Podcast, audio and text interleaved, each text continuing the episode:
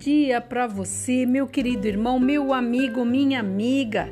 Segunda-feira, aquele dia reservado para nós fazermos todos os planejamentos de tudo que Deus tem para mim e para você.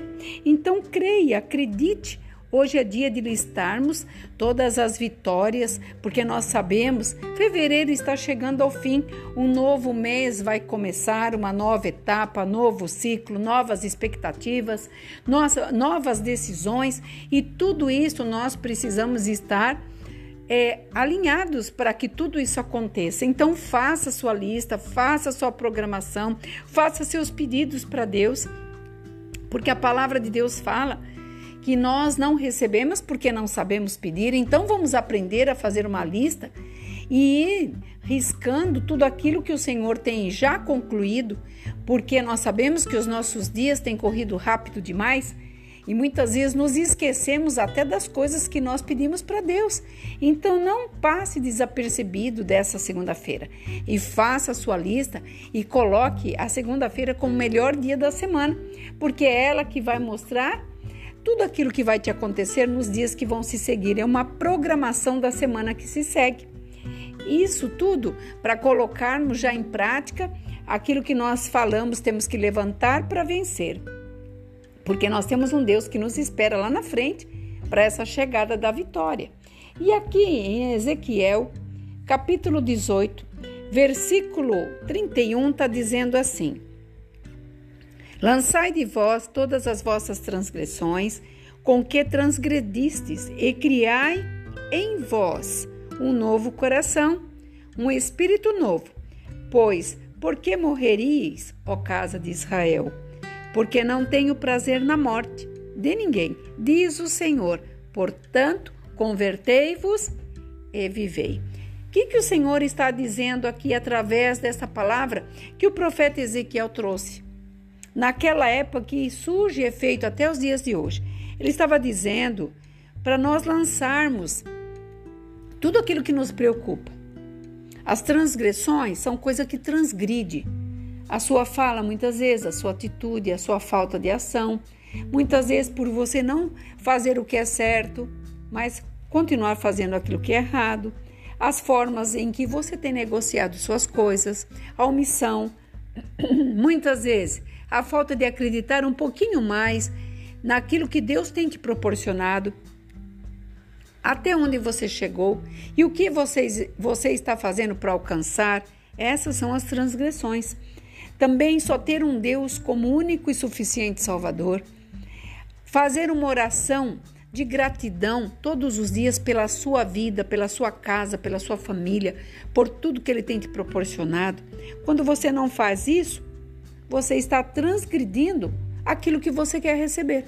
E daí você me pergunta: "Ah, pastora, como que eu vou fazer para chegar às bênçãos até a minha pessoa?" Fazendo isso que eu estou te dizendo. Tire tudo aquilo que te impede. Pessoas que não te projetam te impedem de você ver a Deus. Pessoas que te aconselham para que você não veja o Espírito de Deus nos conselhos, tire fora, rapa fora, o português claro, rapa fora, porque não estão te ajudando em nada. Palavras que trazem para você que te deixam em dúvida, a palavra de Deus não deixa dúvida em ninguém, porque a palavra de Deus é uma só. Então diz o Senhor: não tem eu acho, eu sinto. Quando nós vivemos dentro do eu acho, eu sinto das pessoas, você vai atrasar a tua caminhada. Você vai perceber que no meio de toda essa fala, você vai ficar perdido e não terá direção a seguir. E quando nós não temos uma direção, nós erramos o caminho, a caminhada, perdemos tempo. Tudo é atraso de vida e chega de atraso de vida. Vamos avançar. A palavra é: seja forte e corajoso. Eu estou contigo, não te deixo, não te abandono. Que você possa tomar posse desta palavra e que você tire tudo aquilo que está impedindo de você ver a Deus de uma forma maravilhosa, de uma forma real na sua vida, porque Deus é real, ele não é uma fábula, ele não é uma oração repetitiva. Ele é um Deus que a cada dia ele renova a sua palavra. E ele está dizendo: é criar em vós um coração novo. Então Deus está falando para nós criarmos um coração novo todos os dias. Que nós possamos acreditar todos os dias. Ah, mas eu esperei até ontem e não deu certo. Pois espere hoje. E se não der certo hoje, espere o amanhã.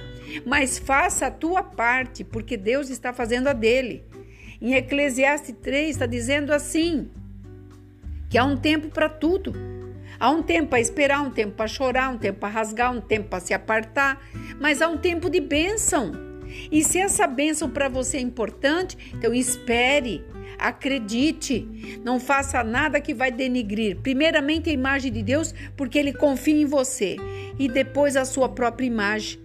Como é terrível você ser chamado de mentiroso, mentirosa, enganador, porque você não honrou a palavra que você prometeu.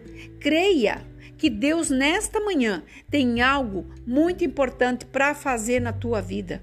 Então se disponha, se disponha a fazer aquilo que Deus tem colocado para você fazer, porque o que é para você fazer, ninguém vai fazer por você.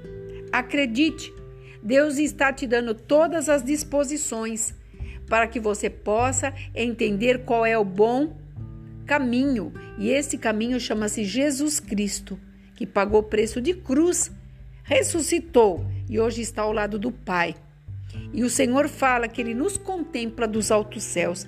Por isso que ele fala que ele não tem prazer na morte de ninguém. E não estou falando de morte morrida, tá? Estou falando de morte espiritual, de morte de atitudes, de morte de você poder fazer e não faz a tua parte e daí você reclama que você não chega a lugar nenhum e que você está patinando, porque a vida, infelizmente, faz você virar em círculo. A vida não faz ninguém virar em círculo. Quem faz somos nós quando não temos a atitude de avançar.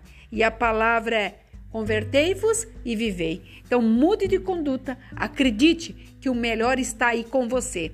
Confie nesse Deus e olha, força! porque o Senhor é por nós. Aqui a pastora Marina da Igreja Apostólica Remanescente de Cristo.